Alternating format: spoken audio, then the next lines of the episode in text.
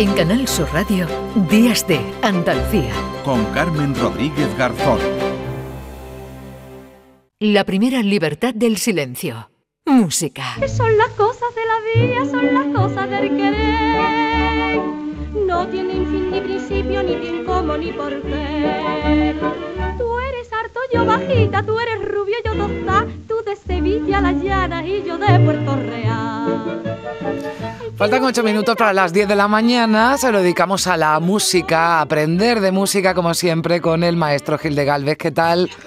José Manuel, ay, que no lo tenemos. Bueno, ahora enseguida lo vamos a saludar, pero eh, esto que estamos eh, escuchando, pues eh, ya saben. Eh, lo anunciábamos además al principio y vamos a hablar del maestro Quiroga, bueno, pues el compositor que hoy nos trae José Manuel Gil de Galvez, al que ya vamos a poder saludar enseguida. Hoy lo cogemos por la provincia de Granada. A ver si ya José Manuel nos escucha. Hola, ¿qué tal? Hola, ¿qué tal? ¿Cómo estamos? Buenos días, José Manuel, que estábamos escuchando aquí las cosas del querer y digo, hay que ver que el maestro ha empezado eh, para que yo cante y yo a estas horas no... ni a estas horas ni en público mejor, pero desde luego hoy vamos a conseguir, ¿verdad?, que nuestros oyentes tararen un poquito porque es el protagonista hoy de, de tu sección, el, el maestro Quiroga. Pues sí, pues fíjate lo que decía el ABC de Manuel Quiroga, que dice que no hay géneros buenos o malos, hay todos, músicas logradas y otras que no lo son. Fíjate eh, eh, eh, lo que dijo el ABC sobre, sobre Manuel Quiroga.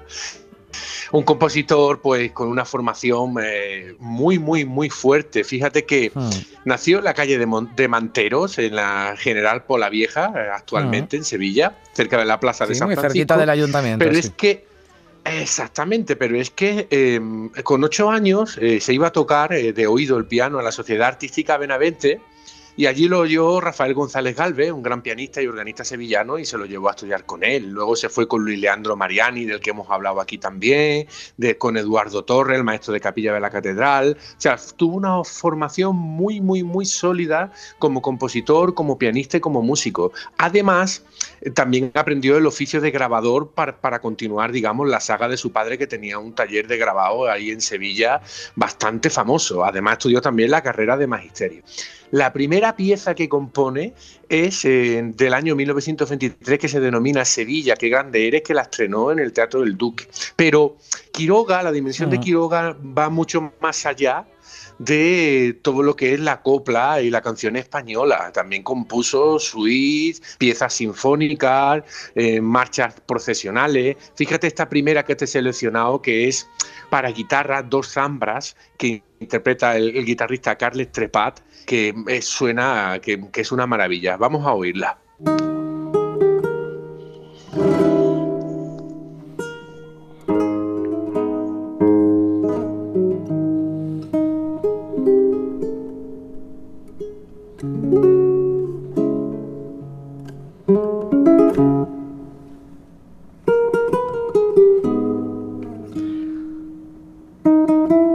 Esto me suena mucho, esto me suena mucho. Sí, sí, sí. Y sin embargo te y quiero. Sin embargo te quiero. Exactamente. Sí.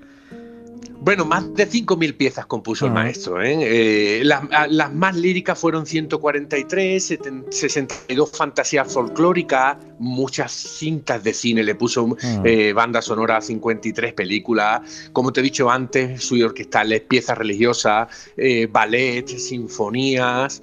Eh, y muchas piezas clásicas como este vals, que se denomina Fin de Siglo, que dirige el mismo maestro Quiroga.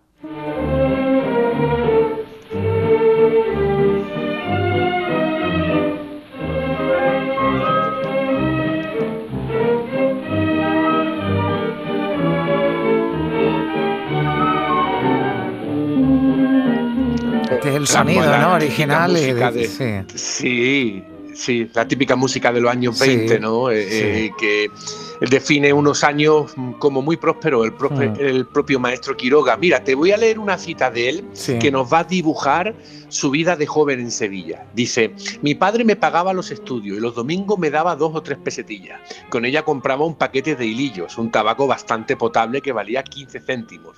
Me iba a la General del Teatro del Duque, ganaba 20 céntimos y me quedaba dinero para toda la semana. Y sigue diciendo, si acaso el viernes o el sábado mi, pa- mi padre me propinaba un refuerzo de dos o tres perras gordas. Teníamos entonces el taller en la calle de Cánovas del Castillo y atravesaba España una época de tiempos fáciles, de gran abundancia.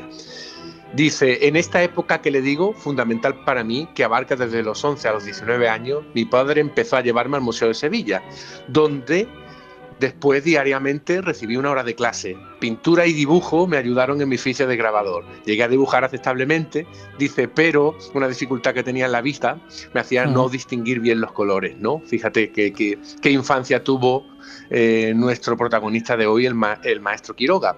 Para Sevilla también y para la Esperanza Macarena le compuso evidentemente su correspondiente marcha de procesión que suena de esta forma.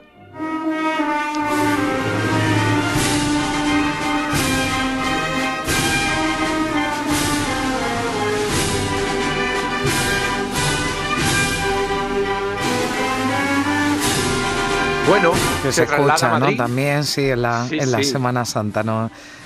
Sí, cuenta, cuéntame. Se traslada a Madrid. Mira, se, se traslada a Madrid y allí conoce a Rafael de León, otro sevillano, con el que hace muchas amigas y consigue que el padre de Rafael de León le autorice, digamos, a dedicarse a, com- a co- a componer las letras, porque Quiroga no hacía letras, ¿no? Y ahí hacen ya una dupla maravillosa y, y llegan los grandísimos éxitos a partir de 1934. Uno de ellos, enorme, fue María de la O, evidentemente, que contaba el maestro Quiroga que se la estrenó una muchacha que ganaba a cuatro duros en un cafetín de la calle Atocha. Fíjate, Eh, la estrenó Estrellita Castro, pero digamos la que la popularizó enormemente fue Marifé de Triana, que nos cuenta de esta manera eh, la consideración al que le daba al maestro Quiroga. Las canciones del maestro Quiroga han representado para mí, pues, mm, todo, absolutamente todo. Yo siempre he creído y creo sinceramente que sin el maestro Quiroga, nosotras, las que interpretamos mm, esta canción, la canción española, no seríamos absolutamente nada, no existiríamos. María de la, qué desgraciadita gitana tú eres teniendo Pues con León ya le pone, ¿verdad? Letras como, como estas que, bueno, que es inevitable que aunque sea para adentro una la cante o la, o la tararé, ¿no? Efe- Esto, María de la O, ¿no? Por ejemplo. Efectivamente. sí.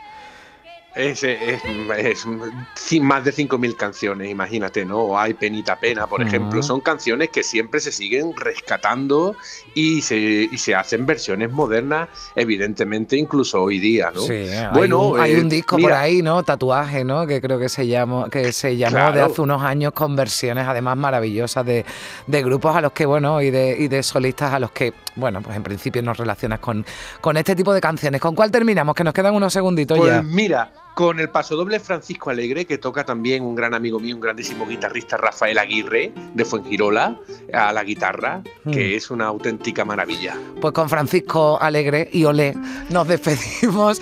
Maestro José Manuel Gil de Galvez, un abrazo muy fuerte y disfruta en Granada. Venga, hasta la semana próxima. Adiós, adiós. Venga, hasta luego.